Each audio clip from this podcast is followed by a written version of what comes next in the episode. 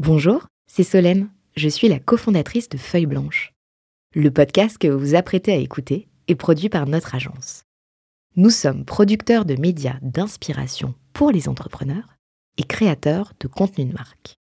Vous avez un projet de création de contenu? N'hésitez pas à nous joindre sur un café at feuilleblanche.com. En attendant, bonne écoute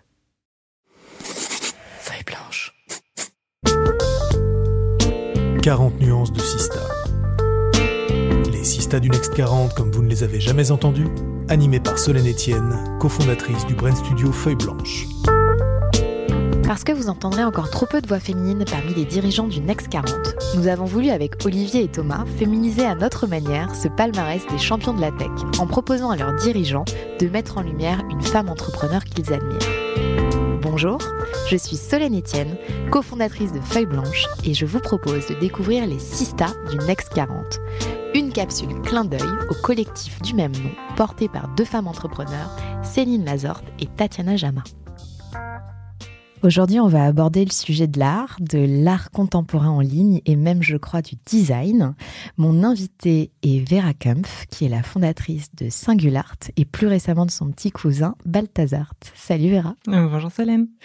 Alors Vera, on est ensemble ce matin grâce à Vincent Hunier, qui est le fondateur de Malte, qui t'a choisi comme sista lors de son enregistrement de 40 nuances de Next à Vivatech en juin dernier. On a mis un peu de temps pour organiser cette interview, mais on est arrivé. Et avant de rentrer dans le vif du sujet de Singulart, je t'ai demandé, Vera, juste avant d'appuyer sur Rec de cet enregistrement, de choisir une musique qui symbolise ton aventure. C'était pas cool parce que vraiment, trouver en deux minutes la chanson. Et tu as choisi ça. Qu'est-ce que tu fais soir? T'as un rencard ou tu viens dîner chez Edgar? On s'est d'accord, tu me rappelles si je suis pas là. On est vendredi en même temps, donc euh, exactement. c'est pas mal. Pas rappeler, considère que c'était peut-être la chanson que j'avais envie d'entendre ce matin. Jusqu'à 3 heures. Bye bye les galères, on va changer notre atmosphère. Tu nous expliques du coup pourquoi ce choix en plus d'être vendredi? Quand tu m'as demandé une, chanson qui retrace l'aventure, c'est quand même un petit peu compliqué. une seule, euh, mais c'est vrai que les ups and downs euh, de la start-up, euh, la nécessité aussi de décompresser, fait que voilà, parfois on sort et on essaie de tout oublier, tout ce qui s'est passé, les mauvaises nouvelles de la journée, et, parfois ça fait du bien. Effectivement, d'oublier un peu tout ça pour recommencer à fond le, le lendemain. Voilà, c'est quelque chose que je pense que j'ai appris dans l'aventure startup. Et aussi fêter les victoires. Exactement. En faisant la fête, parce que Singular, c'est une belle aventure. C'est une belle aventure. On va en parler. Euh, Aujourd'hui, c'est une belle marque aussi. Moi, je suis toujours intéressée de savoir comment euh, les entrepreneurs ont construit leur marque. Euh, alors c'est une bonne question parce que je suis vraiment pas du tout calée sur le sujet.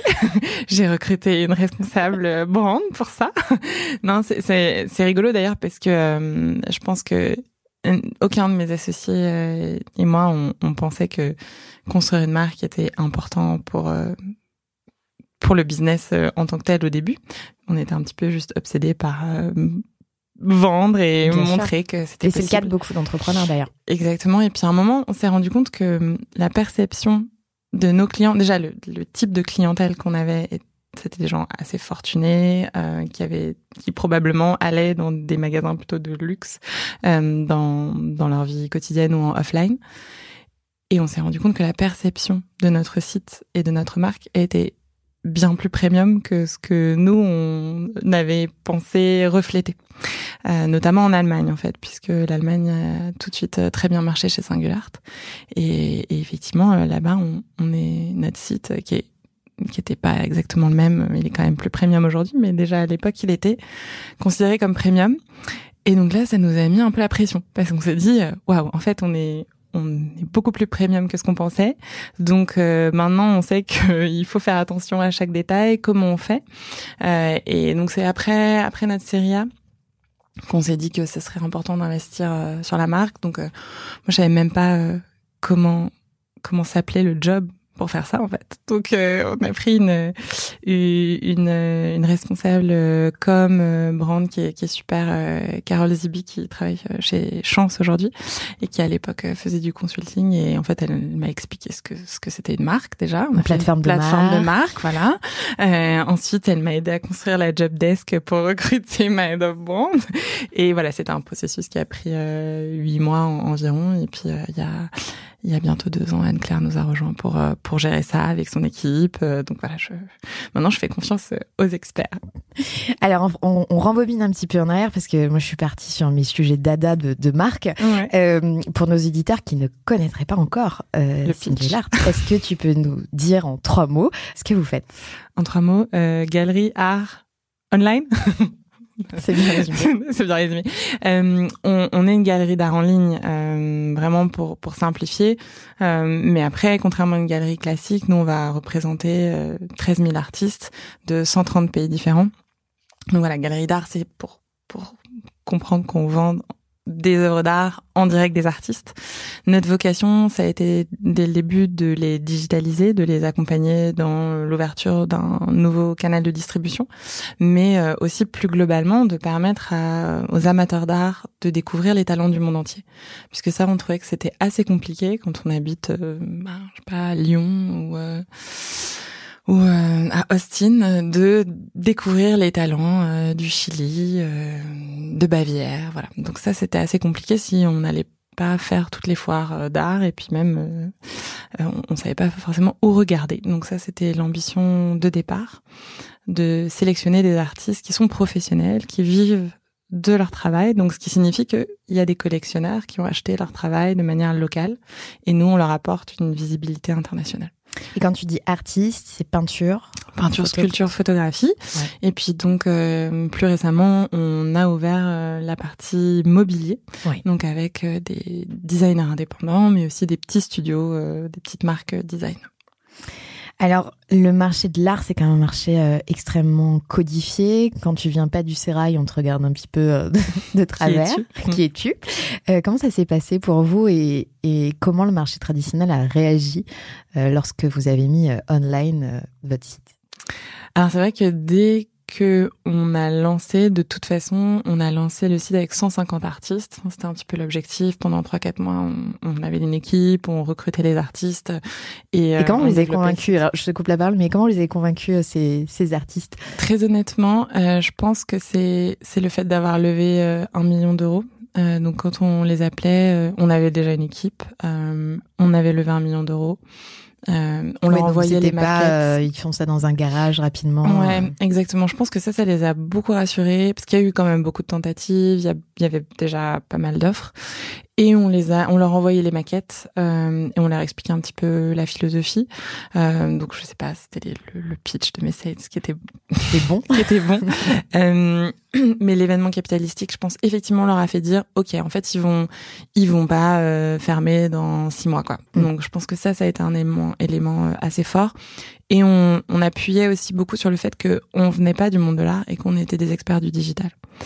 Euh, qui leur ouvre un nouveau canal de, un nouveau, un nouveau canal.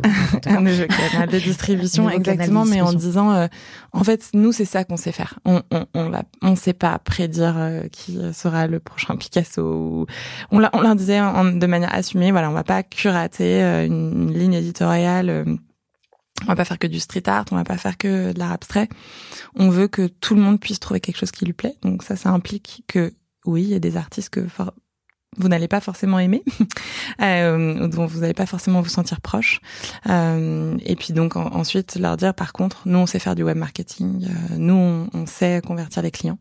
Et ça, je pense que c'était c'était quand même c'était quand même un élément euh, fort dans notre pitch et je pense que ça, ça a dû les convaincre. Et euh, vous avez des artistes qui vous ont boudé et qui sont revenus après. Je pense que enfin, j'ai pas d'exemple précis en plus je veux pas euh, non pas de nom. non non non je voulais pas de nom.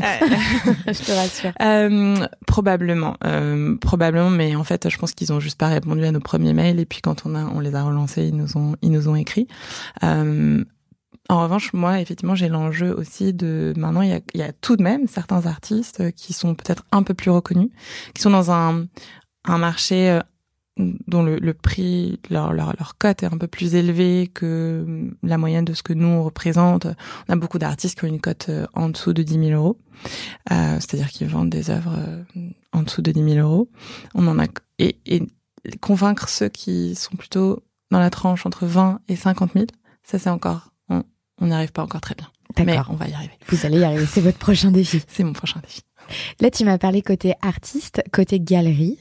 On vous regarde comment Alors, je, je, je me suis, j'ai pas réussi à parler beaucoup aux galeristes. Ils acceptaient pas de nous rencontrer. Donc, j'y suis allée par un chemin détourné. Je, je, rencontrais les assistants des galeristes qui avaient mon âge, avec qui je pouvais euh, demander de prendre un café, etc., euh, pour comprendre comment ça marchait. Mais donc, j'avais pas réussi à parler euh, avec des galeristes vraiment d'égal à égal et partager sur leur métier, etc. Donc, effectivement, c'est un monde voilà, qui, enfin j'ai eu ce sentiment du fait de ne pas pouvoir être reçu par ces personnes-là que c'était un monde euh, où il y avait beaucoup de méfiance euh, et de défiance et c'était un monde très hostile au digital avant le Covid.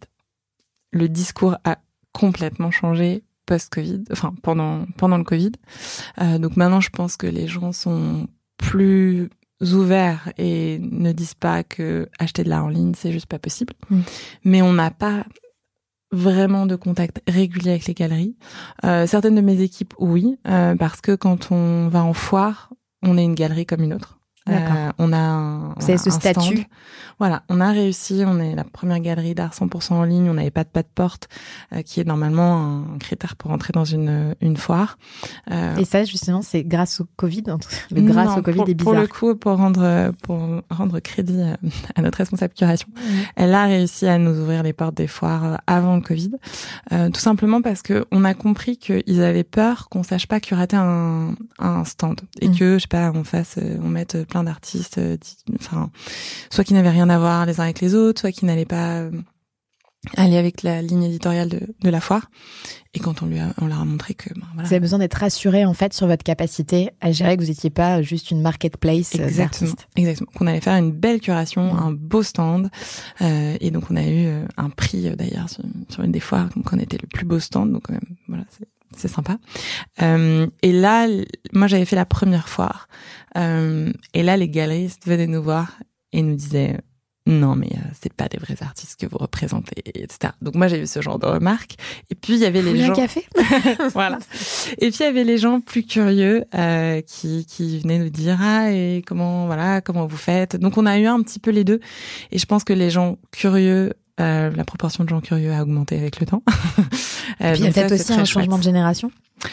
J'ai pas encore trop vu ça. Euh, mais mais c'est sûr que bah, avec le Covid, les gens sont plus ouverts. On est aujourd'hui une marque quand même reconnue euh, dans dans dans ce monde dans ce monde-là quand même. Enfin, on existe quoi. Avant, ils nous connaissaient même pas, ils nous découvraient lors de la foire. Maintenant, ils nous ont spoté euh, avant. Euh, Il y a même un très grand galeriste euh, à Berlin qui a débauché certains de nos talents.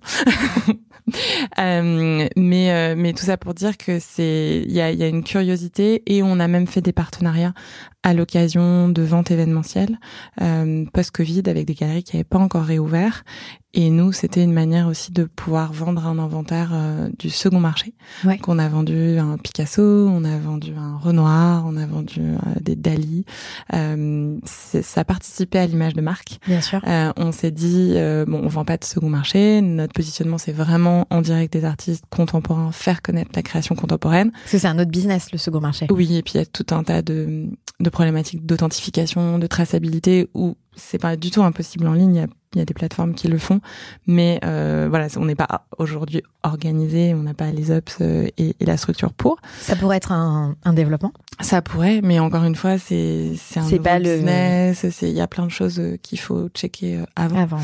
Donc là, pour nous, c'était une, une manière de se dire, euh, en termes de branding, c'est génial pour nos artistes de dire, on est vendu, on est représenté sur une plateforme où ils ont déjà vendu un Picasso, un Dali. Mm. Voilà. Donc en termes de branding, c'était super, Euh, et ça nous a permis aussi de voilà de tester potentiellement l'appétence de nos clients pour euh, des noms très connus du second marché.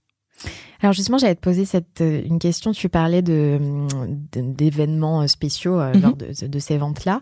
Quand on pense galerie euh, d'art, on pense vernissage, rencontres, oui. discussions, petit four et champagne. Du coup, comment vous vous prolongez en fait l'expérience digitale mhm. en offline? Est-ce que vous le faites? Déjà Alors j'ai compris que oui, mais est-ce que est-ce qu'il y a quelque chose qui est plus systématisé ou des rencontres avec des artistes pour bah, créer aussi du lien avec sa communauté finalement? Alors, euh, c'est une bonne question. euh, nous, du fait de l'international, c'est quelque chose de compliqué, euh, puisqu'on a à la fois des artistes partout dans le monde et euh, des clients partout dans le monde. Ils ne parlent pas la même langue, donc euh, les faire communiquer entre eux est un challenge.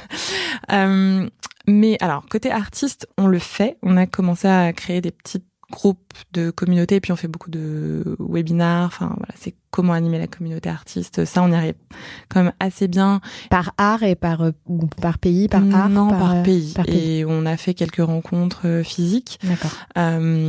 Mais euh, mais c'est pas quelque chose de systématique. Euh, en revanche, on, on a voulu recréer ce lien euh, voilà de proximité, de confiance que peut exister euh, avec euh, le galeriste, en y rajoutant la notion de communauté parce que ça, ça n'existe pas. Mm. entre les artistes d'une même galerie. Oui. Donc ça, c'est quelque chose euh, côté artiste euh, qu'on fait. Euh, avant le Covid, on avait, on faisait un événement par an en physique dans nos bureaux et on avait beaucoup du coup d'artistes français qui venaient. Donc ça, c'était très très sympa. Puis après, on a voulu intégrer les autres, donc on a fait ça online. Bah oui. Mais euh, puis après le Covid, t'as obligé de faire online. Exactement. Voilà. Et côté collectionneur, euh, on, on, essaie de créer le lien entre artiste et collectionneur plus au moment de voilà avec le petit mot que l'artiste va potentiellement mettre dans le paquet des choses comme ça c'est on essaie d'inciter les artistes à le faire mais euh, prolonger l'expérience euh, post vente ça reste soit via téléphone mhm. donc c'est pas totalement digital. Mais oui, on, on, veut créer ce lien de confiance avec nos collectionneurs, donc on va les appeler, on va quand il y a des post-Covid du coup, euh, il y a quand même beaucoup euh, d'Américains qui quand ils passent à Paris, ils nous écrivent et donc, il passe au bureau, il rencontre les équipes, euh, c'est chouette. Euh, on a un petit rituel maintenant, euh, c'est c'est vraiment super. Chaque chaque mois, il y a une, un, un, advisor qui présente un de ses collectionneurs, ce qu'il a acheté, les un peu ce qu'il fait dans la vie, et, et, le collectionneur soit envoie un email, soit envoie une petite vidéo, donc c'est c'est sympa. Et puis là, on a donc ce qu'on fait en foire, vraiment en offline, nos activités offline donc c'est les foires. Ouais. Et euh, on a ouvert notre première boutique à Berlin la semaine dernière. Félicitations. donc euh, donc ça c'est le offline, mais on ne le voit pas comme une manière de prolonger l'expérience vécue en digital par nos clients. Ouais. On le voit comme une manière un autre canal un autre canal d'acquisition et euh, voilà rencontrer une population qui n'aurait pas euh, souhaité ou pensé acheter une œuvre d'art en ligne. Alors, tu l'as, tu l'as dit euh, rapidement. Euh, vous êtes très vite, enfin, vous êtes à l'international et en fait, vous, avez, vous êtes très vite lancé sur ce marché-là. Et je crois que nous avons une question à ce sujet. Uh-huh. Vous avez un message. Euh, à, quel moment elle est partie euh, Est-ce qu'elle a déjà démarré son, business en France ou est-ce qu'il a été tout de suite nativement euh, européen, voire mondial? Et pourquoi ce choix plutôt que le choix que font beaucoup de gens de d'abord construire et de structurer bien les choses en France et aller ensuite à l'étranger? Salut Vincent Tu l'as reconnu.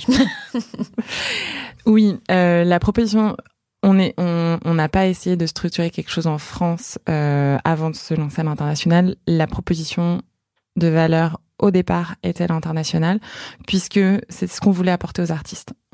Recruter des artistes dans des pays, enfin, qui ont une reconnaissance dans, dans leur pays et les emmener à l'international. Donc forcément, ça impliquait de commencer avec quelques pays en tout cas. Oui. Donc euh, l'Europe, on s'est dit d'abord l'Europe et ensuite euh, bien sûr bah, l'international ça voulait quand même dire les États-Unis quoi. qui a un très gros marché, j'imagine. Qui a un très gros marché mais qu'on a lancé pour le coup un tout petit peu après. Ouais. Euh, donc on s'est d'abord lancé en fait très très basiquement, on a lancé, on a recruté des talents en anglais, allemand et français, donc des, des pays limitrophes de la France, en se disant parce qu'on savait pas si ça allait marcher en fait de recruter des artistes sans les voir. Euh, euh, on savait pas s'il faudrait rencontrer nos clients. Enfin voilà, quand on se lance, on fait des hypothèses. Donc on s'est dit bon, Allemagne euh, et Angleterre c'est pas très loin. S'il faut prendre un train, on prendra un train. mais c'était au moins déjà l'Europe. Très rapidement, le recrutement d'artistes s'est fait dans, enfin, quand je regardais les nationalités, j'ai fait, ok, bon, au bout de trois mois, on avait déjà 50 nationalités différentes. Je fais, bon, voilà, on va recruter un espagnol et un italien. euh, et puis, euh, et puis après, ben, en acquisition, on a testé très rapidement plein d'autres, plein d'autres géographies parce qu'on s'apercevait que le pain, la, voilà, qu'on allait résoudre, c'était le même le marché a été organisé de la même manière dans les pays, ce qui n'est pas toujours le cas. Par exemple, en design, là, je me rends compte à quel point par géographie, ça peut être très différent. Donc, pour répondre à la question de Vincent, on, a, on l'avait dans la proposition de valeur dès le départ, donc c'était important de le faire. Et on a eu la chance qu'il n'y ait pas de spécificité par marché et qu'on puisse donc très facilement dupliquer euh, ce qu'on faisait dans plein de pays très facilement. Et il y a des concurrents, euh, par exemple, je sais pas, sur, sur le marché US, qui est quand même très grand marché euh, au niveau de l'art, ou l'Allemagne, qui je crois est aussi plus en avance que nous sur aussi le, le fait d'acheter en ligne. Euh, il y a des concurrents que vous avez euh, Alors, il y avait, identifiés. Il y avait pas, il y avait pas, pas beaucoup de concurrence en, en Allemagne. Euh, il y a pas mal de concurrence aux États-Unis. Il y a des acteurs qui sont établis depuis plus longtemps, qui ont des marques assez reconnues.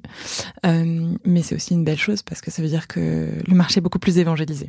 Oui, ça va plus vite pour les collectionneurs qui ont plus l'habitude d'acheter une œuvre euh, sans l'avoir vue forcément exactement, physique. Exactement. Sur les marchés européens, je pense qu'il y a un rôle d'évangélisation qui, qui est un peu plus long à, et qui va se faire avec le temps.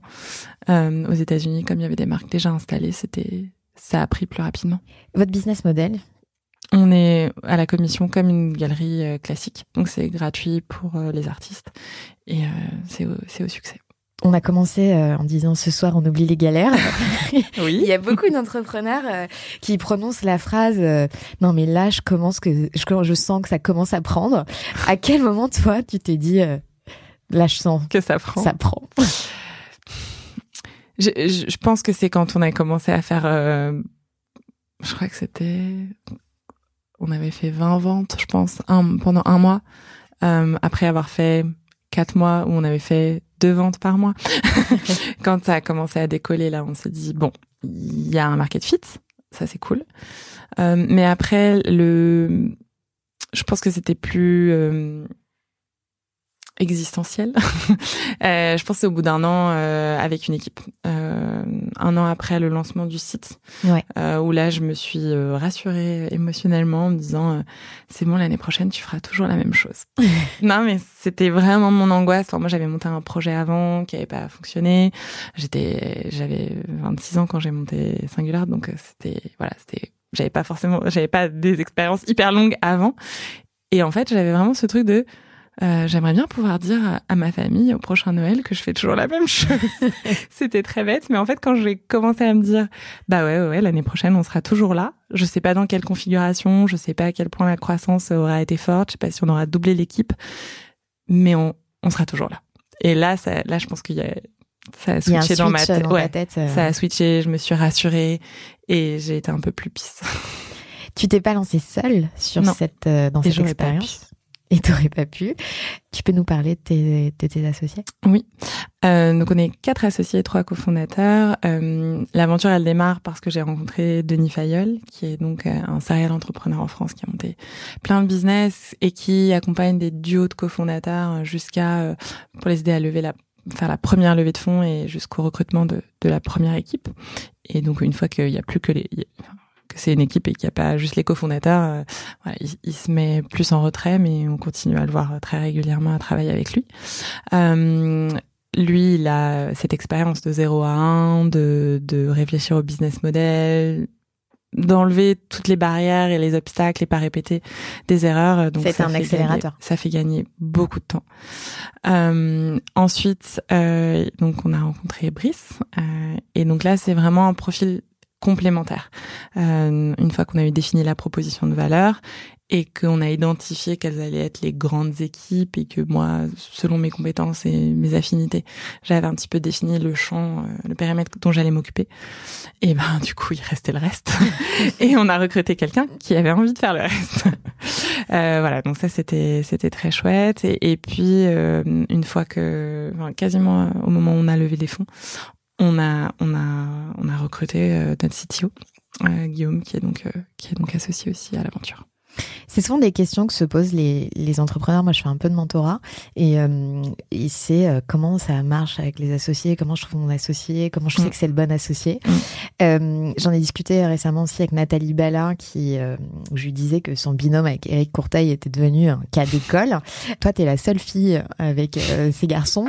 Est-ce que ça apporte quelque chose? Est-ce que comment vous vous êtes choisi en fait au-delà de il y a des complémentarités de compétences où bah, ça c'est génial et tant mieux parce Mm. Bien que si on fait tous la même chose c'est quand même embêtant mais ça suffit pas pour Ça qu'une- suffit pas. que la magie opère entre associés. Est-ce que tu aurais des tips à partager là-dessus? Ce qui nous réunit, c'est les valeurs et l'ambition. Donc, euh, alors du coup, finalement, ben, Denis Vous les avez testés les valeurs? Ouais, on les a testés. C'est c'est une grille d'entre une grille d'entretien et Ouais. c'est d'ailleurs certaines questions que je continue à poser en entretien de recrutement. Euh, mais oui, c'était c'était important de partager l'ambition parce que l'ambition détermine est-ce que tu veux lever des fonds, combien, est-ce que euh, voilà, tu serais prêt à faire euh, des compromis perso, euh, euh, et effectivement, est-ce que tu as envie de lever des fonds ou est-ce que tu veux être en, en autofinancement? Ça, c'est quand même un truc de départ. Ensuite, les valeurs, parce que si t'es complémentaire, si tu vois pas le, si ton cerveau fonctionne pas pareil, euh, bah il y a des chances qu'il y ait quand même des situations où il faut trancher, où il y a des décisions difficiles à prendre. Si t'as des valeurs euh, communes, c'est en fait tu sais que tu vas te rejoindre. Il faut juste euh, arriver à prendre la meilleure décision en profitant de la complémentarité. Donc moi je dirais bien définir les valeurs, ça implique de bien se connaître en fait. C'est c'est assez important. Moi je sais que quand j'ai monté mon ma première boîte, j'avais pas mal regardé. euh, Enfin, en fait, je suis rentrée dans le monde des startups, dans le monde de, de, de l'entrepreneuriat, et donc j'ai découvert les, les tests de personnalité, les MBTI, euh, etc. Et je trouve que ça m'a énormément aidé à me connaître et donc aussi à voir euh, voilà, Les personnes qui qui ça les fitait ouais, ou pas qui pouvait être compatible ou pas Mm. avec moi et ma manière de faire. Donc euh, je pense que ça, ça a été assez déterminant pour euh, ensuite choisir la personne où je saurais que voilà, on- ça se passerait bien. Mais après, c'est c'est c'est un construire la relation d'associé, c'est un investissement de tous les jours. Donc euh, voilà, c'est pas c'est pas parce que ça se passe bien au début que ça va pas toujours euh, bien se passer ou c'est pas parce que euh, c'est compliqué au début que que ça va pas enfin voilà qu'il n'y a pas une solution pour que ça se passe mieux. C'est beaucoup de communication. Justement parce que es très différent il faut surcommuniquer ça ouais, pour moi c'est c'est le conseil euh, que j'aurais à donner c'est surcommuniquer euh, pour être sûr que voilà t'as compris ce que je voulais dire et t'as pas interprété ce que je voulais dire Et Nathalie Vallet disait, euh, euh, c'est une force en fait ce, ce binôme. C'est pas forcément une question de genre, c'est plus une question de personnalité. Moi, il y a des gens avec qui ça passe mieux avec moi, d'autres ça passe beaucoup mieux avec Eric. Euh, et je pense pas que c'est une question de genre. T'es d'accord avec ça? Euh, alors, serait, enfin, je, je- je- faudrait que j'imagine Iris si c'était une fille, tu vois, je sais pas. Euh, euh, proba- probablement, c'est une question de, oui, c'est une question de, de personnalité. Après, après, par exemple, dans le recrutement, je sais qu'il y a des, il y a, on a, on a beaucoup de femmes euh, chez nous. Euh, je pense que c'était quand même important qu'il y ait une cofondatrice. Tu vois, s'il y avait eu deux mecs euh, avec un tempérament du coup plutôt comme le mien, euh, ben, peut-être qu'ils auraient eu moins de mixité euh, dans le recrutement, par exemple. Ça, je pense que ça joue. Euh, et ensuite, euh, oui, je, je- d'ailleurs, je pense que beaucoup de gens qui passent un entretien avec nous, quand ils nous voient euh, l'un après l'autre, euh, ils disent euh, ah ouais non mais on comprend, on comprend la complémentarité juste en passant une heure avec chacun. Donc ça, c'est beau. Ouais, c'est beau. Là, tu parlais de mixité dans les équipes. Euh, je reviens sur la plateforme. Euh, Il y a une belle mixité aussi sur votre Sur les artistes. Sur les artistes. Ouais, on est, on a 49% de femmes. Ouais. Et on essaye, d'a- on fait un travail en ce moment. On est accompagné par d'ailleurs Gloria, qui, a- qui aide sur euh, ces questions de, mixité. Et on leur a, on leur a demandé de nous aider sur euh, la question de comment on pouvait aller plus loin que juste faire ça. Et est-ce qu'il y a d'autres types de discrimination que vivent nos artistes dans le monde de l'art euh, offline que nous, soit on a déjà résolu en fait sans s'en rendre compte, vu notre média et vu la manière dont on opère, et ou certaines discriminations qu'on n'a pas réussi euh, nous à, à enlever. Tu penses à sur quoi lesquels euh, ben justement on sait pas forcément. Ah oui, tu sais pas, vois d'accord. exactement. Par exemple euh, ben voilà les euh, les personnes euh, homosexuelles est-ce que euh, ils le considèrent enfin les artistes homosexuels est-ce que c'est un frein dans le monde offline ou pas du tout? Euh, ou pas du tout enfin pas aussi fortement que peut-être le genre. Euh, et est-ce que euh, les artistes homosexuels se sentent bien représentés euh, par Singular nous on a la grande question de euh, les origines sociales Ouais. parce que nous on recrute des artistes sur euh, Singular qui ont déjà vendu leur, euh, enfin qui vivent de leur travail, donc ils sont forcément déjà arrivés à un certain stade dans leur carrière. Donc la question de la mixité sociale euh, se pose. Il y a eu un, c'était un gros sujet dans, les équipes au moment de Black Lives Matter aux États-Unis. On a une équipe où il y a des Américains et c'était une question en RH multiculturelle de qu'est-ce qu'on fait en tant que boîte alors qu'on est française pour bien réagir ou pas réagir à ce sujet qui est très américain? Ouais. Euh, et par exemple, j'ai dû expliquer à mes équipes américaines qui ne savaient pas que je ne pouvais pas communiquer sur euh, le nombre de personnes de couleur dans ma boîte ou euh, sur ma plateforme parce que juste c'était illégal. Ouais. et, et en fait, voilà, c'est pour eux c'était juste pas pas possible. C'est un choc des cultures. C'était un choc des cultures en interne. Euh, par contre, j'aurais dit en revanche, euh, c'est un wake-up call et c'est sûr que bon, on est très crédible sur la mixité puisqu'on a un duo de cofondateurs, euh, on a ce pourcentage de femmes artistes. Maintenant, c'est vrai que proactivement, on n'a jamais mesuré euh, ou réfléchi à cette question sur comment mieux faire pour représenter les origines diverses des artistes. Donc, comment on le fait? Et bon, voilà, c'est Black Lives Matter, c'était il y a trois ans, mais ça prend un peu de temps. Euh, On a réfléchi légalement, on en discuté avec Gloria et on s'est dit que la meilleure manière, c'était de faire des focus group. Donc, euh, c'est ce qu'on est en train de faire en, en ce moment.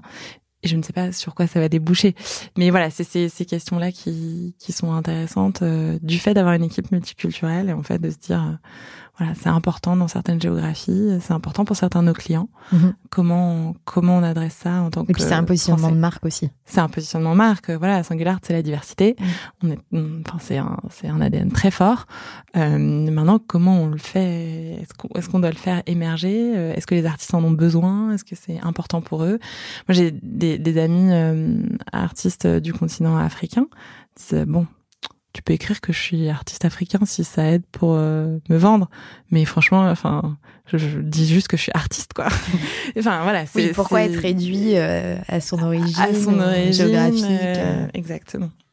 Est-ce que tu observes le même phénomène que dans la tech et les levées de fonds entre les femmes et les hommes, les femmes qui soit lèvent, enfin, lèvent globalement moins, à qui on pose des questions différentes et qui souvent osent, n'osent pas demander autant que, que les Mhm. hommes, et c'est notamment l'un des euh, combats euh, de, de Sista. Est-ce que tu observes ça dans le marché de l'art entre les artistes féminines et les artistes masculins?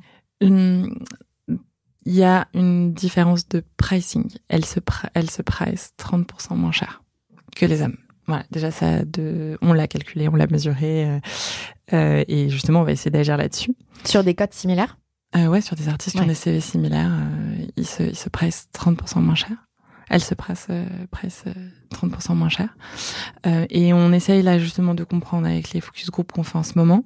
Il y a quelque chose qui ressort déjà euh, dans le quantitatif, euh, c'est la parentalité. C'est le fait d'être mère, qui est un obstacle fort à leur carrière. Toute ressemblance avec d'autres secteurs serait fortuite. Exactement. Et pas, hein, si tu rajoutes euh, la spécificité du monde de l'art, euh, c'est que euh, elles disent, enfin les- dans les verbatims, euh, le fait de peindre, c'est censé être un truc euh, relaxant, euh, euh, voilà, un peu un hobby quand tu es une femme artiste. Et donc on ne t'autorise pas trop à le faire de manière enfin voilà, à travailler 8 heures par jour dans ton studio parce que c'est juste pour toi, pour te faire plaisir. Mm. Donc euh, c'est cette perception-là euh, des autres, de leur famille, de leur entourage ou même euh, du monde plus globalement. Donc quand elles deviennent mères, c'est très compliqué pour elles, d'après ce qu'elles disent, hein, encore une fois, De je généralise, Ouais. mais de de de bah, d'aller au studio euh, de 9h à 18h parce Mm. qu'en fait c'est ça que fait un peintre euh, il va au studio de 9h à 18h enfin je, je, les Oui. horaires je sais pas mais en gros c'est Comme quelqu'un irait au bureau Exactement. euh, travailler. et ils le disent. Et, Mm. et voilà, tout comme euh, certains écrivains disent, euh, enfin, à un moment, pour écrire un roman, euh, il faut se mettre devant sa table de, de travail tous les jours, euh, un certain nombre d'heures, sinon l'inspiration elle vient pas. Donc, euh, et ça, ça a été aussi un truc très très intéressant au début de Singulart. En fait, on arrivait à les joindre assez facilement les artistes, alors que je pensais que ce serait compliqué, tout simplement parce que bah ils sont au studio quoi, donc ils sont seuls, ils sont dispo et ils peuvent prendre notre call. Euh, donc ça, elles disent que c'est la, la parentalité est, compliquée, est un obstacle et probablement un frein à leur carrière. Et vous envisagez de, les aider aussi sur ces sujets-là? En tout cas, d'essayer de, de, faire avancer les, les, choses, les mentalités, le débat C'est un sujet sur lequel on essaie déjà de comprendre et après, quelle, quelle, quelles peuvent être les actions qu'on va mettre en place Je sais, je, je, je sais pas.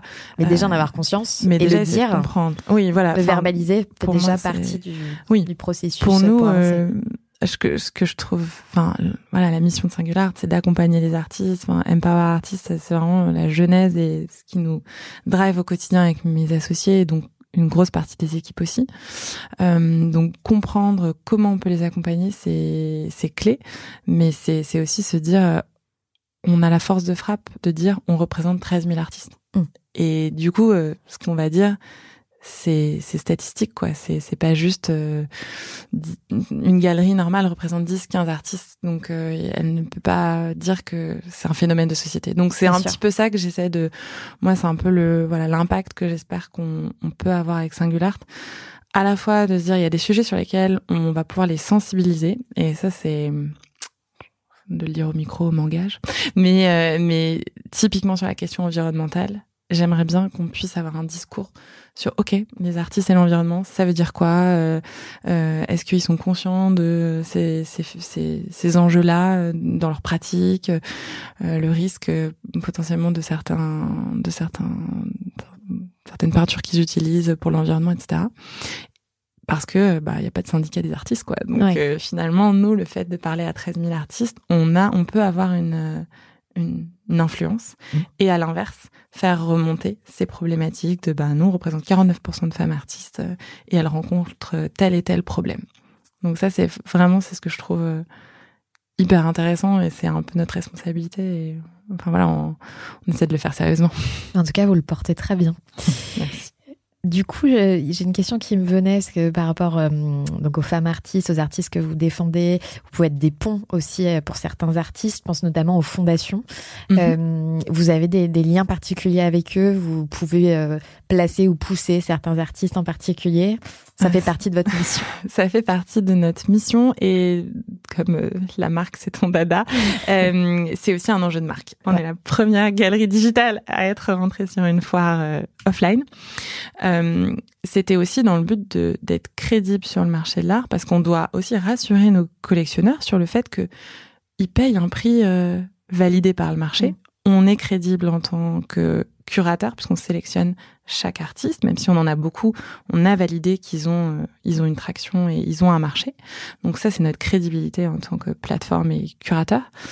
Et ensuite, on veut pouvoir aussi montrer qu'on accompagne les artistes dans leur carrière et on, on peut et on, on c'est notre on a que cinq ans, mais je, je suis persuadée que euh, il y, a, y, a, des artistes qui vont se vendre des millions d'euros non plusieurs années, qui sont aujourd'hui euh, chez Singulart. Donc comment on accompagne la cote, comment on arrive à détecter des talents qui ensuite vont se vendre, euh, qui vont être voilà les, artistes dans lesquels on va vouloir investir demain? Ça fait partie des choses sur lesquelles on travaille. C'est pas forcément facile, euh, mais on a quelqu'un qui essaye aujourd'hui de, de, contacter les institutions pour comprendre un petit peu ce qu'on ce qu'il faut faire, comment on peut le faire. Euh, donc euh, c'est sur la roadmap comme on dit, mais c'est voilà, c'est on a on a on a des discussions. On a aujourd'hui des artistes qui sont qui ont des œuvres collectionnées par des musées, mais parce qu'on a recruté ces artistes-là pour ça. Maintenant, comment nous, en tant qu'entreprise, on veut, en tant que, que galerie, on va les accompagner nous? C'est notre enjeu effectivement aujourd'hui. Donc nous, on n'a pas de, de lien aujourd'hui avec des fondations. En revanche, c'est enfin s'il y a des fondations qui nous écoutent, euh, contactez-nous. est là. Hum, on en a parlé rapidement en introduction. Euh, on a parlé de, enfin j'en ai parlé rapidement de Balthazar. Mm Balthazar qui s'écrit en minuscule.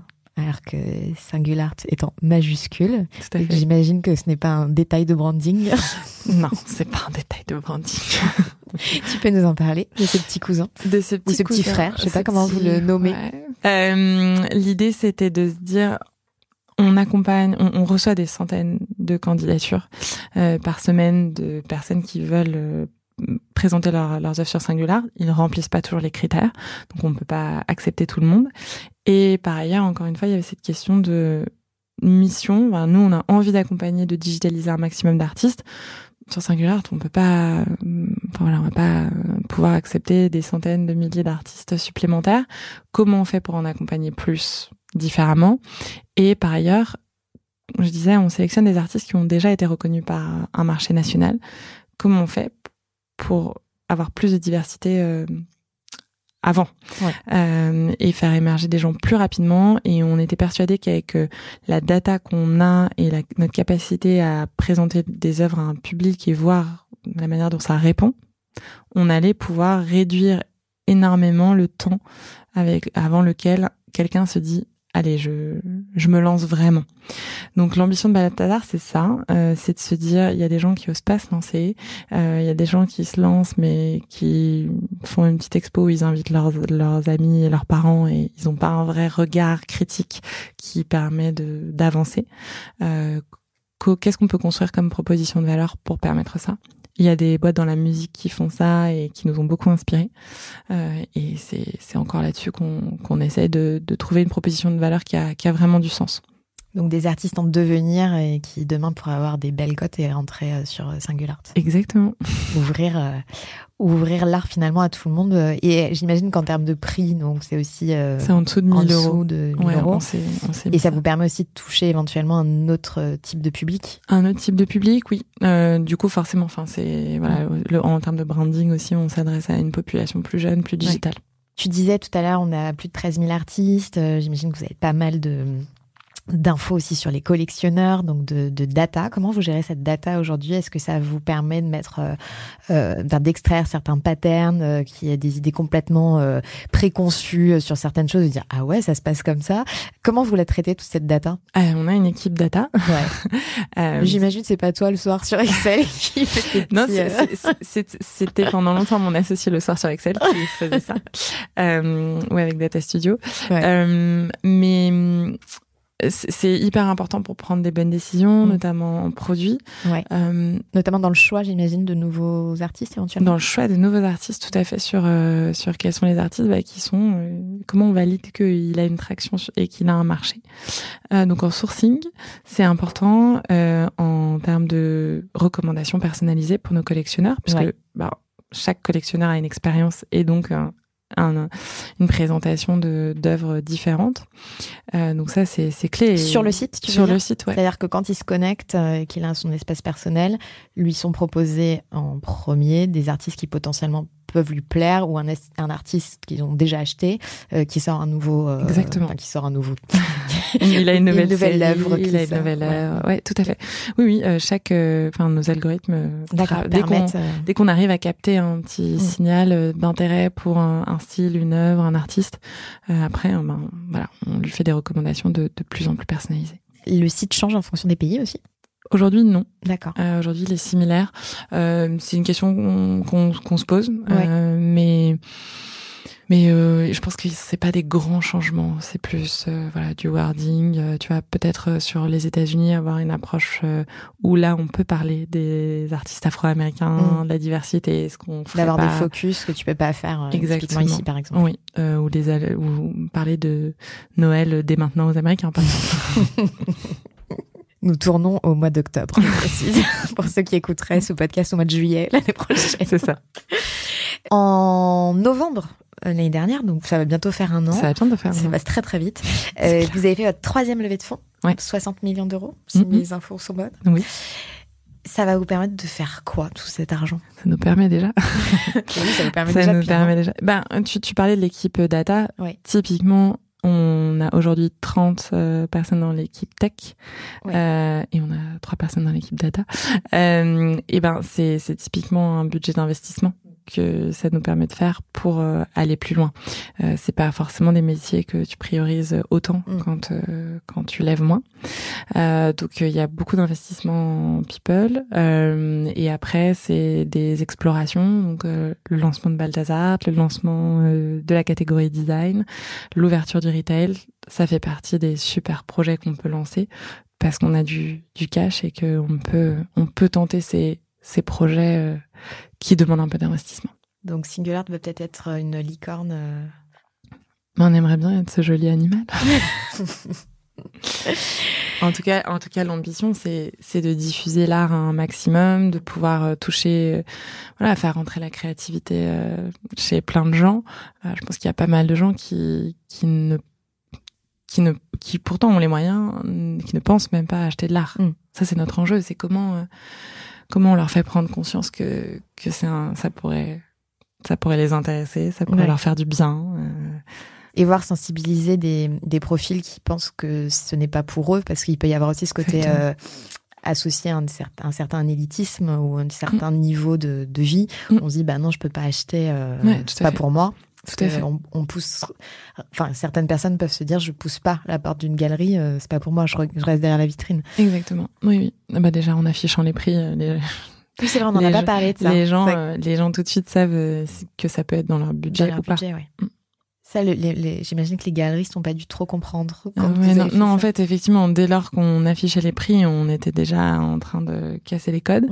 Euh, Parce que dans la galerie, euh, si pour des auditeurs qui-. Qui, ne- qui nous écouteraient, qui seraient, seraient jamais rentrés dans une galerie, il faut demander. Il y a la petite feuille avec le petit tableau. ouais, ouais, c'est Avec ça. les C'est codes. pas affiché à côté, quoi. C'est pas affiché à côté. Dans une foire, c'est c'est souvent pareil. Euh, mais mais c'est vrai que ça ça permet aux gens de se dire euh, est-ce que est-ce que ça c'est pour moi ou pas?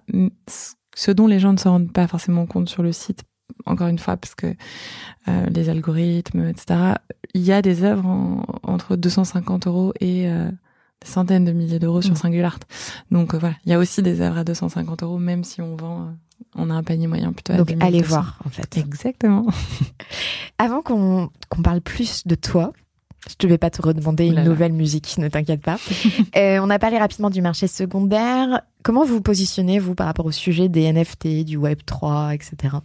Je suis pas une experte, alors euh, ouais tu peux ça- y aller. Alors, euh, bah, ça reste dans ma tête pour l'instant, puisque si vous allez sur Singulart, euh, vous verrez absolument rien sur le Web 3 et les NFT.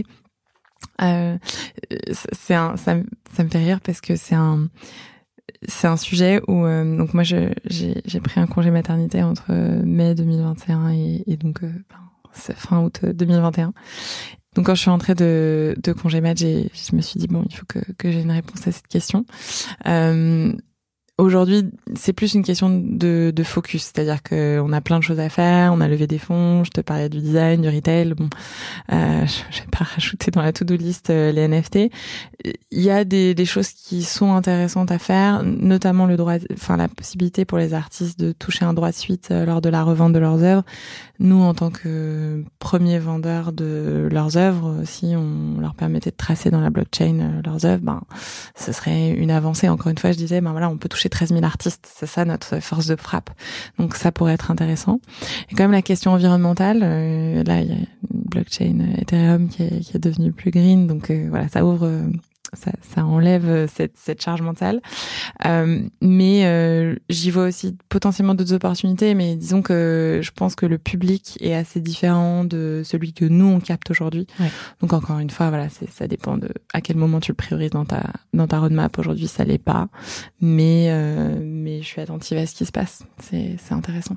Donc peut-être que d'ici quelques années, tu viendras nous parler de Voilà. Singular et ses NFT. Pourquoi pas Allez, relaxez-vous. Et maintenant, on parle de vous C'est tout un programme. Je vais m'allonger sur le divan. C'est ça. Si je te dis, Vera, euh, quel entrepreneur es-tu? Tu me dis quoi? Stressée. je suis une entrepreneur stressée. Je crois que tu, c'était pas, enfin tes parents n'étaient pas du tout entrepreneurs. Non, mes parents euh, étaient profs parce qu'ils viennent de prendre leur retraite. Donc on peut parler au passé. Et cette envie d'entreprendre, elle est née comment chez toi?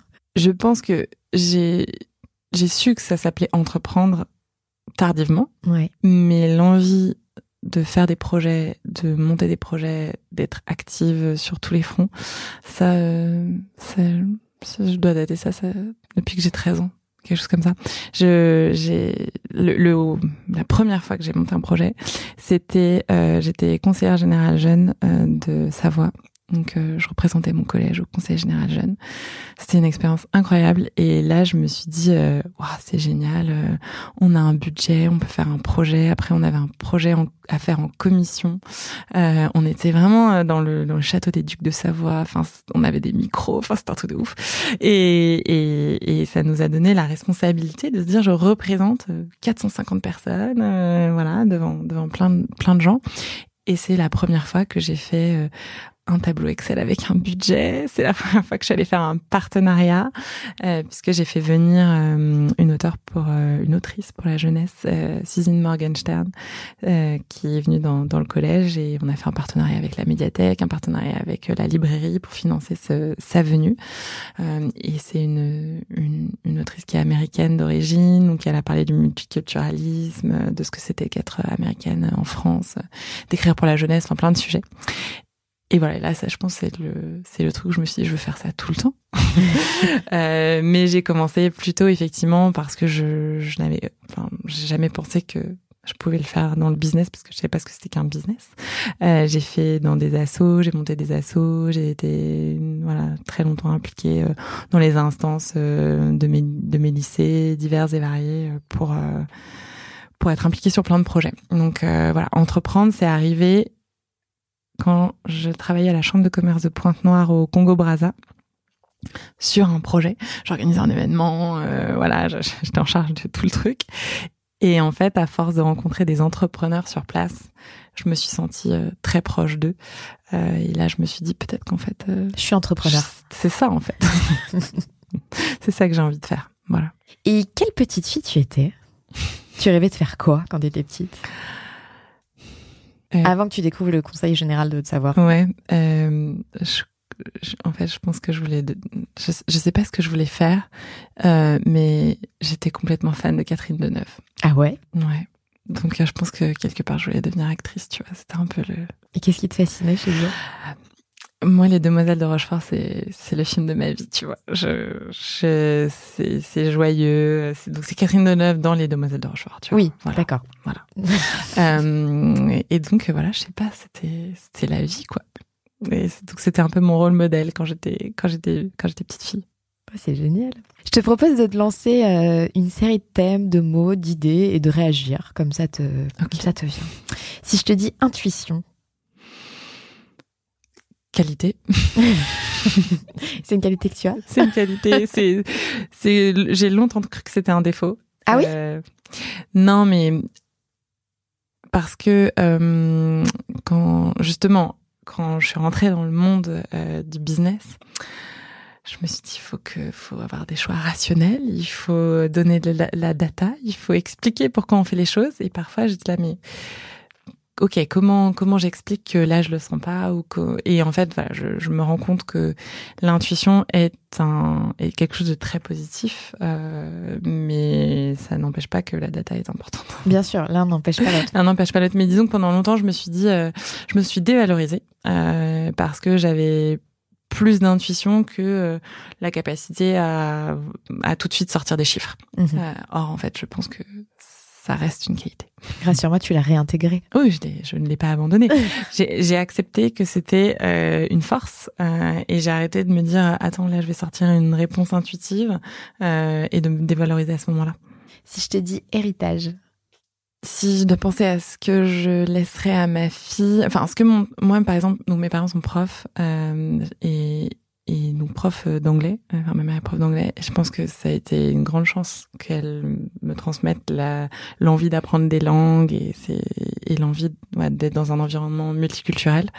Euh, ça c'est l'héritage que j'ai eu et du coup c'est l'héritage que j'aimerais transmettre. Mais je me dis qu'aujourd'hui euh, la tech euh, est le l'anglais d'il y a dix ans, genre le truc qu'il faut comprendre de base euh, pour pouvoir avancer. Euh, donc euh, j'aimerais bien que l'héritage tech que j'ai acquis euh, en bossant dans la tech, ouais. ça j'aimerais bien pouvoir le transmettre à ma fille de manière naturelle, quoi, qu'elle est pas, que ce soit pas, elle est pas à l'apprendre euh, de manière structurée en y passant beaucoup de temps. Ça, ça serait bien. On a fait un podcast l'année dernière qui s'appelait Philosophie où on donnait la parole aux 7-18 ans sur leur rapport au digital. Et hum, alors, ce qui était assez bluffant, c'est que hum, on les interrogeait avec nos- notre prisme d'adultes et de parents, euh, et ils pouvaient avoir des, des, des- des réflexions euh, hyper étonnantes et hyper intéressantes. Et, et moi, c'est toujours une question que je me pose quand je reçois à ce micro des femmes entrepreneurs, mamans. Je me dis comment euh, elles envisagent demain leurs enfants, là je sais qu'elle est encore petite, comme Mm. les miennes, mais comment en fait euh, on gère le fait que potentiellement leur vie soit régie par des algorithmes? Comment on leur explique euh, ce qu'il y a derrière un réseau social, par exemple? Euh, Comment on leur explique la tech? Toi, est-ce que c'est des questions que tu t'es déjà posées? Je, je, je me les pose, donc euh, j'ai pas encore à les appliquer, mais, petite. mais typiquement la manière dont euh, elle a identifié que le téléphone portable était un truc super cool. Je suis là, mais comment je fais pour lui expliquer que oui, c'est un objet utile, mais ça ne doit pas être un objet de fascination? Euh, C'est déjà quelque chose de, de que je me pose en ces termes-là, mais ensuite sur les dangers euh, d'Internet, euh, sur comment ne pas penser que Instagram c'est la vie. c'est des choses, oui, qu'il va falloir, dont il va falloir parler.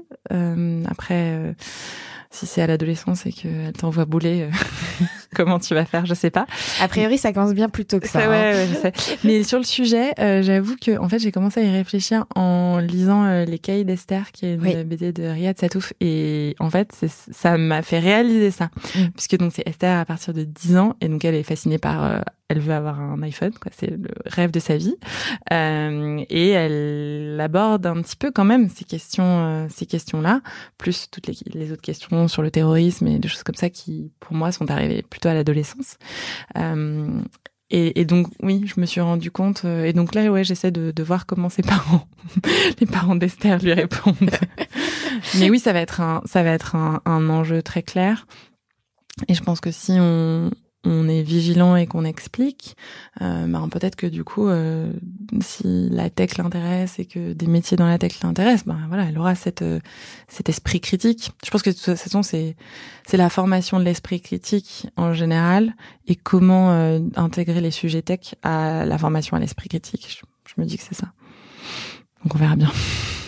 Encore un peu de temps. Peut-être qu'un jour, Anouk écoutera ce podcast et se dira mais ma mère est tellement tellement relou. Ou tellement avant-gardiste. Ou tellement informatique. ouais, bien sûr, elle va dire ça. Si je te dis euh, fake it until you make it. C'est trop d'efforts. c'est mieux de réussir tout de suite, non Euh, Non, je je suis je suis pas à foncer tête, tête baissée. Mm.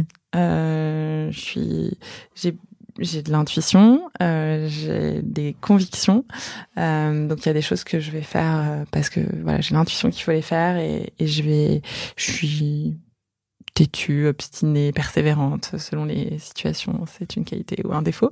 Euh, mais en revanche, euh, quand, quand je, je me lance dans un, un, un gros truc, euh, je- j'essaie quand même de prendre un peu de recul avant de me lancer à fond. Ou euh, quand je je suis pas non plus à m'obstiner si je vois que ça marche pas. Ouais.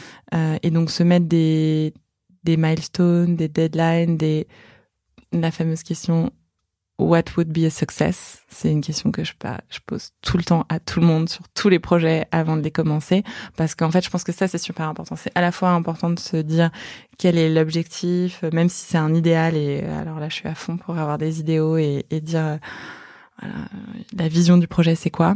Euh, mais en revanche à court terme, what would be a success? C'est hyper important. C'était mon mot d'après, la réussite. La réussite. Bah c'est jamais acquis. Donc c'est pour ça que je suis une entrepreneur stressée. Et si je te dis sororité? C'est un joli mot.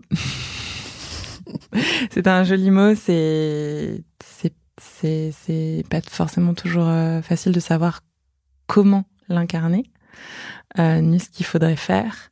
Euh, j'ai le jour où euh, l'article sur les, femmes du FT 120, il y a un article qui est sorti euh, l'année dernière. J'ai pas dormi de la nuit parce que je ne savais pas. Enfin, je me suis dit mais c'est un poids énorme. Qu'est-ce que je fais de ce truc en fait? Et voilà, j'ai pas encore trouvé la réponse. Qu'est-ce qui te gênait ça me gêne, ça me, ouais, ça me gêne pas. C'est juste que je me dis, ok, euh, en fait, euh, on m'a mis dans une sorte, sorte de palmarès. Euh, on m'a étiqueté, euh, genre euh, nana de la tech euh, qui euh, a atteint un, un certain palier de réussite. Euh, et je me suis dit déjà, euh, je suis, enfin, syndrome de l'imposteur, numéro première réaction.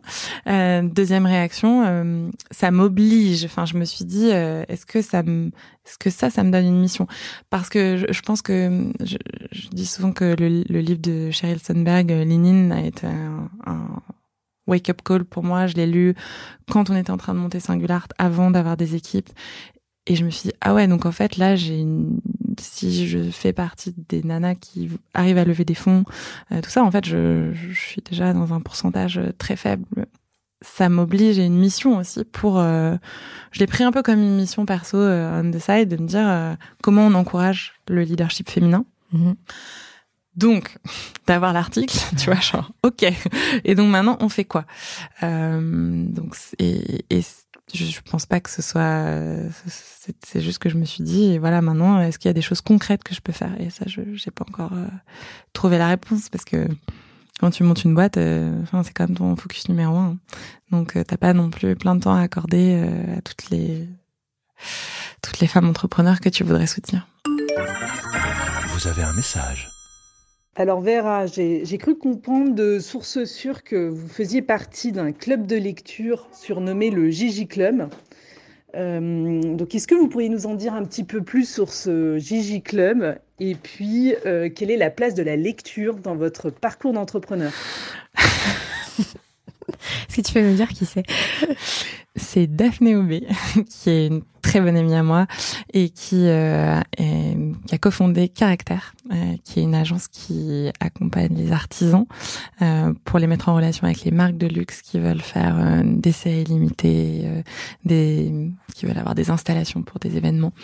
Donc ils font des très très belles choses. Et donc, Daphné, qui t'a donc vous voyez, je pense pour essayer de, de cacher qui elle était, te parle de ce club de lecture? de ce club de lecture. Oui, bah, il y a, y a quatre ans, euh, moi j'adore lire, je lis depuis que j'ai, enfin, je je lis depuis que je sais lire. Euh, et quand j'étais ado, j'avais j'avais un club de lecture, enfin la médiathèque de, Chambéry, il y avait un club euh, de lecture où on nous faisait découvrir toutes les nouveautés pour les ados. Euh, et ça a été incroyable pour moi. Enfin, j'ai passé des super moments et j'ai énormément énormément lu de romans euh, contemporains. J'ai un peu moins lu euh, pendant mes études, ou en tout cas pas des pas des romans, pas de la littérature. Mais euh, mes amis, euh, enfin voilà, je pense que c'est la vie. Je, je- je suis amie avec des gens qui lisent beaucoup. euh, mon conjoint lit énormément, Euh, donc c'est c'est une, c'est une place dans ma vie très importante. C'est comme ça que j'apprends le plus. Je parlais de Sheryl Sandberg, effectivement, ça fait partie des livres euh, fondateurs. De référence. Alors, je, je retourne pas beaucoup dans les livres euh, qui m'ont marqué. Enfin, je suis pas en train de les feuilleter tout le temps, mais mais voilà, il y a des. Mais tu retiens ce Mais qui, je sur le retiens moment, un fait truc. tilt. euh, Exactement, c'est une rencontre à un moment euh, dans ta vie, ça te parle ou ça te parle pas? Bon. Et donc il y a quatre ans, euh, quand euh, je sais pas, ça faisait du coup euh, quasiment deux ans que j'étais sur le projet Singular. Je... C'était la rentrée littéraire avec une copine. On s'est dit mais on a envie de tout acheter, mais jamais on lira tout ça en fait. Euh, et on s'est dit ouais, on lit de moins en moins, on n'arrive pas à sortir non plus de ce qu'on lit d'habitude. Euh, donc nous on se recommandait des livres et tout. Puis j'ai fait écoute, euh, des trucs euh, que j'ai adoré dans mon adolescence, c'est ce club de lecture. Et si on en faisait un entre nous, et ce serait une super occasion, ça me forcerait à au moins lire un livre par mois nouveau et euh, avoir mes potes euh, au moins une fois par mois, toutes ensemble et à optimiser mon temps. Euh, et c'est comme ça qu'on a on a lancé le club de lecture. Et vous êtes c'est combien quelque chose de très important dans ma vie aujourd'hui. Euh, on est une dizaine dizaine. aujourd'hui. Et donc chacune euh, apporte un livre et vous le faites tourner Mmh, ouais, c'est euh, c'est à peu près ça. En fait, maintenant le concept c'est il y a une personne qui propose un livre euh, qu'il ou elle a aimé. Ouais. Euh, chaque mois, les autres le lisent et la fois d'après, on s'en parle. Euh, et ça doit être un livre qui est en poche et qui fait moins de 250 pages parce que quand même, il faut qu'on arrive à le lire en un mois. Donc euh, voilà. Et par contre, un truc euh, sur la lecture, récemment, j'ai j'ai fait un truc que j'aurais jamais pensé faire. J'ai acheté une liseuse. J'ai Ouais. arrêté le papier. Euh, pour des questions de place, quand t'as un bébé, après, voilà. T'achètes aussi des livres pour le bébé en Exactement. fait. Ça prend beaucoup de place. Ça prend beaucoup de place. Euh, et quand tu veux partir en vacances, euh, moi j'avais toujours deux trois livres, euh, voire plus. Et donc la liseuse c'est assez c'est assez pratique. Voilà. Et t'en es contente? Parce que moi j'arrive pas à sauter le pas. Je suis hyper contente euh, parce qu'en fait tu recrées les, enfin tu peux t'endormir sur la liseuse comme tu t'endors sur un livre. Mm. Le fait que ce soit pas la, la lumière bleue. Et, euh, et si on rentre dans euh, les, les stress de l'entrepreneur euh, et les insomnies de l'entrepreneur, la liseuse c'est quand même assez pratique parce que tu peux lire dans tes insomnies sans réveiller ton conjoint en allumant la lumière. Ouais, ce qui est plutôt pas mal. C'est plutôt pas mal. Et juste un nom, pourquoi ce nom de Gigi? Ah, c'est parce que du coup j'ai parlé du, du club de référence euh, qui Oui. était suivi quand j'étais ado euh, et où d'ailleurs j'ai rencontré une de, de mes très très bonnes amies euh, qui se passait à la médiathèque de Chambéry qui s'appelle la médiathèque Jean-Jacques Rousseau, D'accord. Gigi. Ok. Rien à voir avec Jean-Jacques Goldman. Non. J'ai rencontré ma life là. Du coup, ça va faire une super transition avec Jean-Jacques Goldman. ok.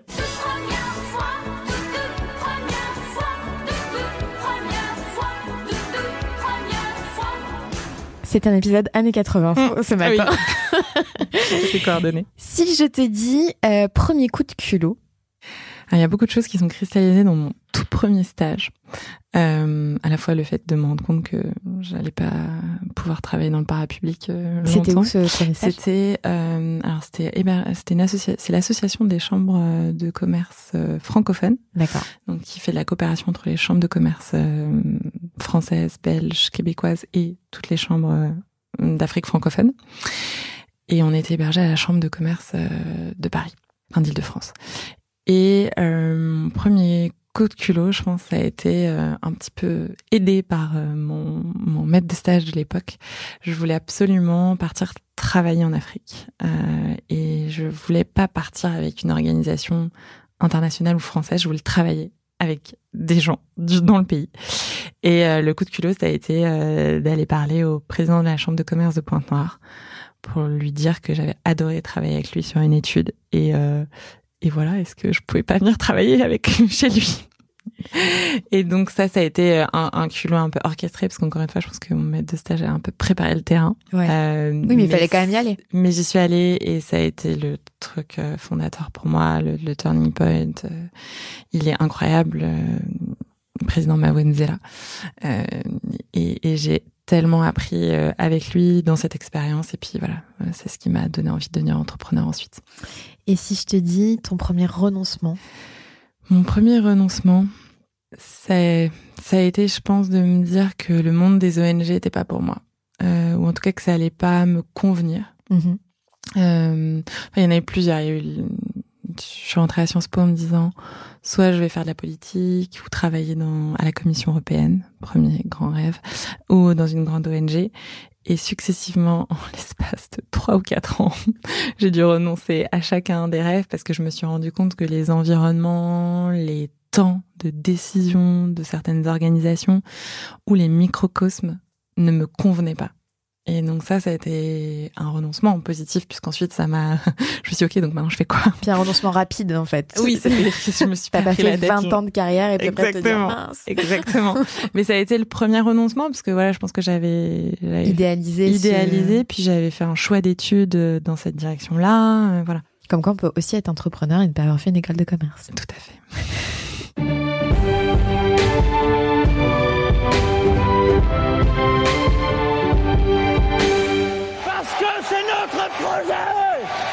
Dans ce studio, le temps de cette rubrique, j'ai tous les droits et je te nomme euh, officiellement présidente de la République. Trop cool comme dans Baron Noir. Voilà.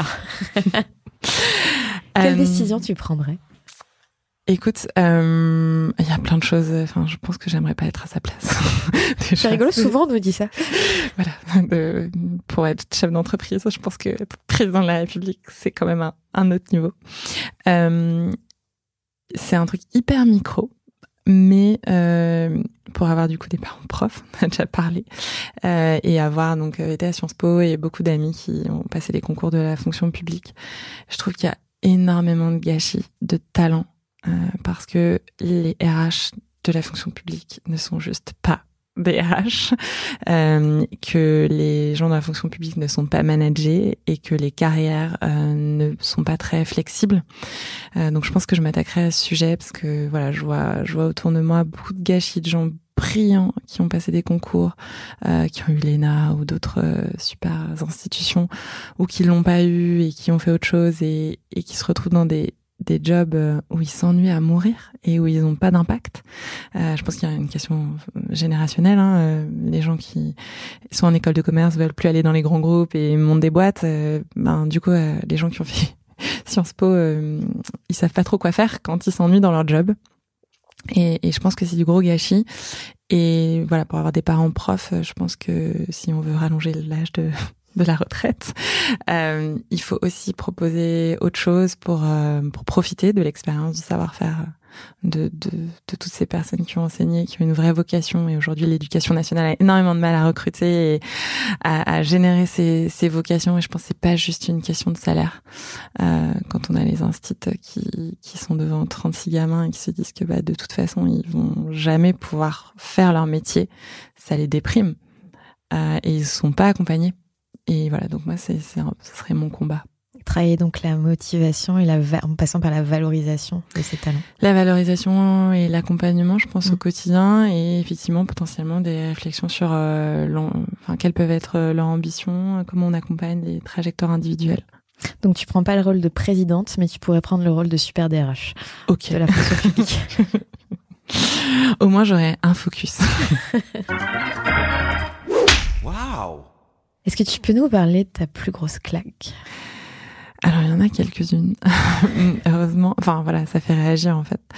Euh, je, je, un, un, truc comme ça, je mentionne euh, rapidement, euh, pas besoin de, de, passer du temps, mais euh, c'est les débuts de mon année Erasmus, ouais. ça a été l'angoisse. Ah ouais? Parce que après, euh, en fait, quand tu arrives en Erasmus, euh, aller en cours, c'est anecdotique, quoi. T'as pas vraiment de travail, on n'attend pas que. Erasmus que tu faisais dans quel pays? Euh, En Hongrie, à Budapest. Et donc moi j'y allais pour apprendre le hongrois, enfin voilà, vraiment découvrir la culture.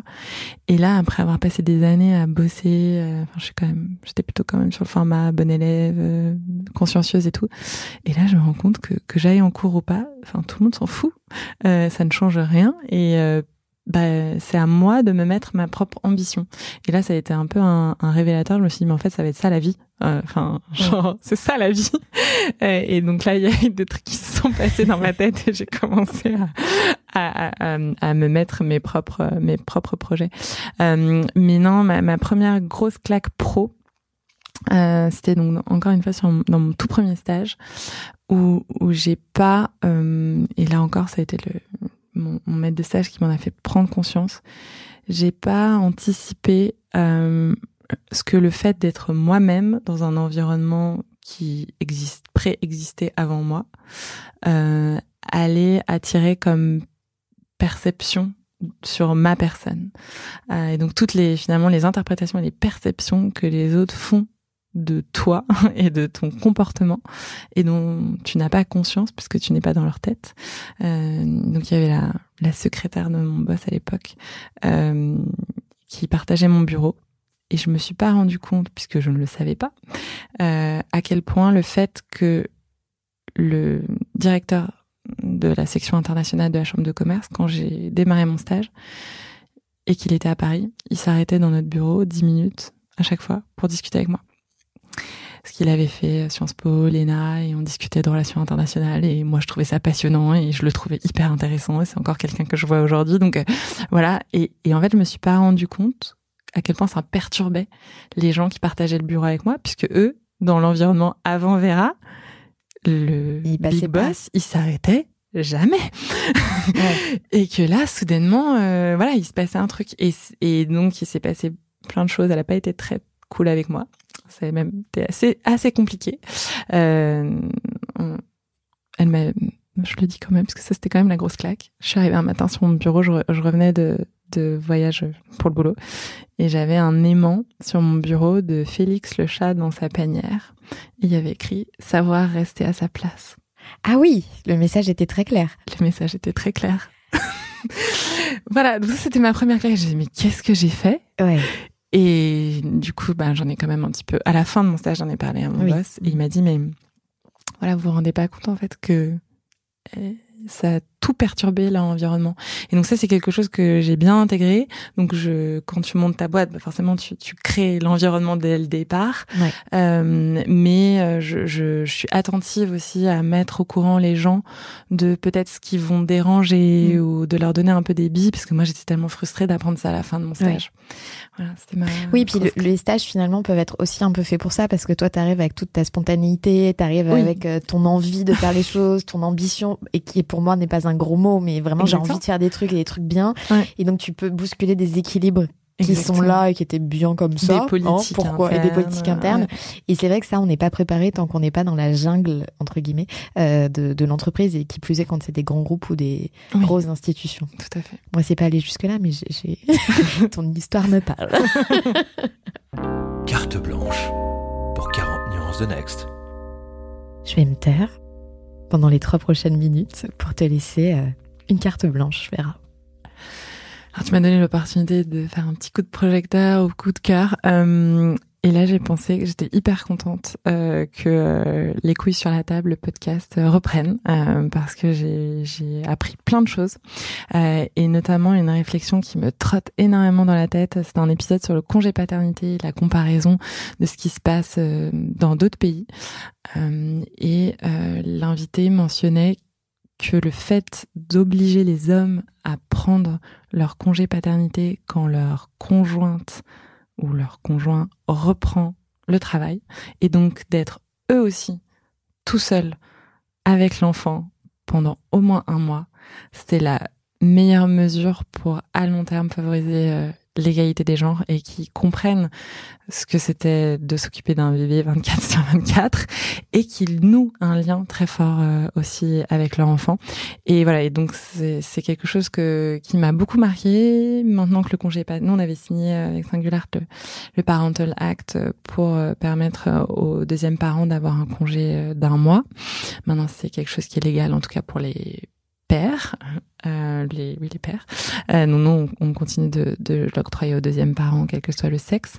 Euh, mais mais comment tu tu peux tu peux demander aux gens euh, de prendre leur congé quand le deuxième parent reprend le boulot, c'est un peu d'ingérence dans la vie des gens, je trouve. Mais en revanche, si c'est si ça pouvait être la mesure qui favorise euh, le plus l'égalité homme-femme, enfin, je trouve ça assez simple en fait. En tout cas, éveiller les consciences à ce sujet. Éveiller les consciences à ce sujet. Parce ouais. que c'est vrai, quand on a un bébé, quand on est deux à s'en occuper en même temps et quand on est tout seul, c'est pas tout à fait le même rythme. C'est pas tout à fait le même rythme. Je pense pas que ça change fondamentalement les choses, mais en tout cas, je pense que c'est une mesure assez simple. Mm. Je sais qu'en, je crois que c'est en Allemagne où, euh, en gros, ils prolongent le congé maternité. Si le père euh, prend aussi un congé de X jours, voilà, il pourrait y avoir des, des incentives.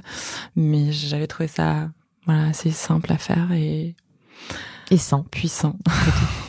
On en a parlé off micro tout à l'heure. Je te demandais si euh, tu avais fait ta levée de fonds enceinte. Et tu m'as dit non, c'était c'était un timing ou non. Mais par contre, est-ce que tu peux me raconter l'anecdote de avec ton associé? Oui.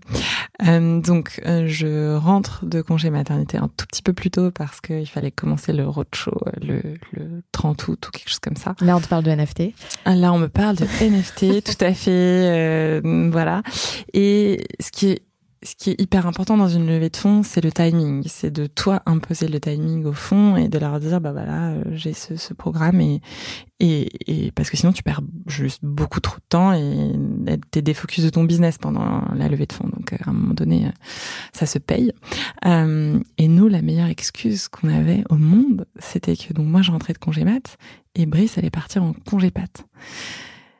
Le, enfin deux mois, deux mois et demi euh, après le début de notre show. Et en fait, qui peut contrer un argument comme ça? En plus, c'était genre le père impliqué, euh, voilà, et congé pâte, euh, qui comme, enfin lui, ça se voyait pas quoi, qu'il allait être papa, donc. Sauf qu'il a fait une couvade, mais a priori non, il avait pas fait de couvade.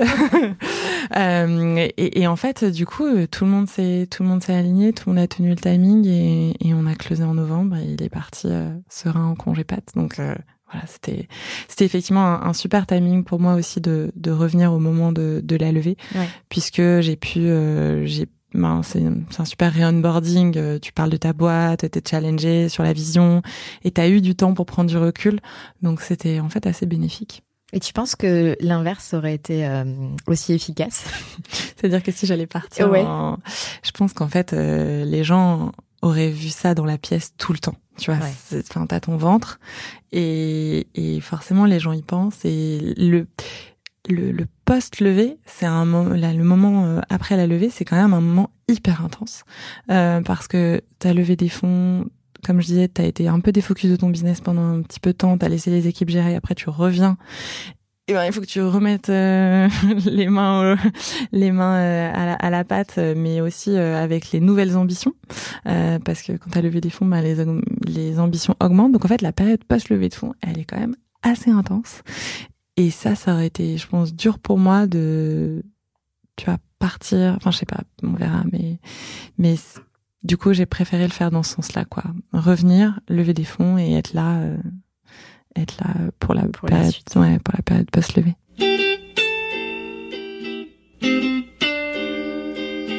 Pour terminer ces 40 nuances de Sista, je t'ai demandé si toi, Vera, tu avais dû choisir une Sista, donc une femme entrepreneur que tu admires, euh, tu aurais choisi qui? Je choisirais Émilie Vial, qui est la CEO de Snapkey. Euh, c'est très important pour moi d'avoir des amis entrepreneurs, euh, on, femmes. On se, je pense, on se parle peut-être pas exactement des mêmes sujets que j'échangerai avec euh, les entrepreneurs hommes. On se booste et Émilie, c'est la fille qui a le plus d'énergie au monde. Genre, j'ai jamais rencontré quelqu'un qui a autant d'énergie. Et elle en a pour toi quand t'es vraiment down. Voilà. Et par ailleurs, euh, c'est un business hyper intéressant sur un marché très porteur dans la PropTech dans la PropTech et, euh, et elle est solo founder euh, femme et je pense que voilà, elle mérite, elle mérite C'est un super projecteur. podcast. Et je confirme que c'est quelqu'un qui a une énergie débordante et folle. et on l'embrasse du coup. Exactement. Vera, mille merci de t'être confiée euh, à mon micro euh, Ouais, en je- ce vendredi matin. C'était très chouette. Je souhaite plein de bonnes choses avec euh, Singular, Balthazar et les autres qui arriveront certainement, les autres petits cousins. J'ai envie de remettre. euh, Allez, on va danser. On va danser, je crois. Attends, je vais remettre. On remettra au bon Non, endroit. mais tout le monde va me trouver très ringarde. Ce soir ensemble et on oublie tout. Ce soir la vie n'est plus un Merci Vera. Merci. partout. Ce soir on sort, on oublie nos galères. Ce soir on sort, on oublie pas tout. On va oublier tout, oublier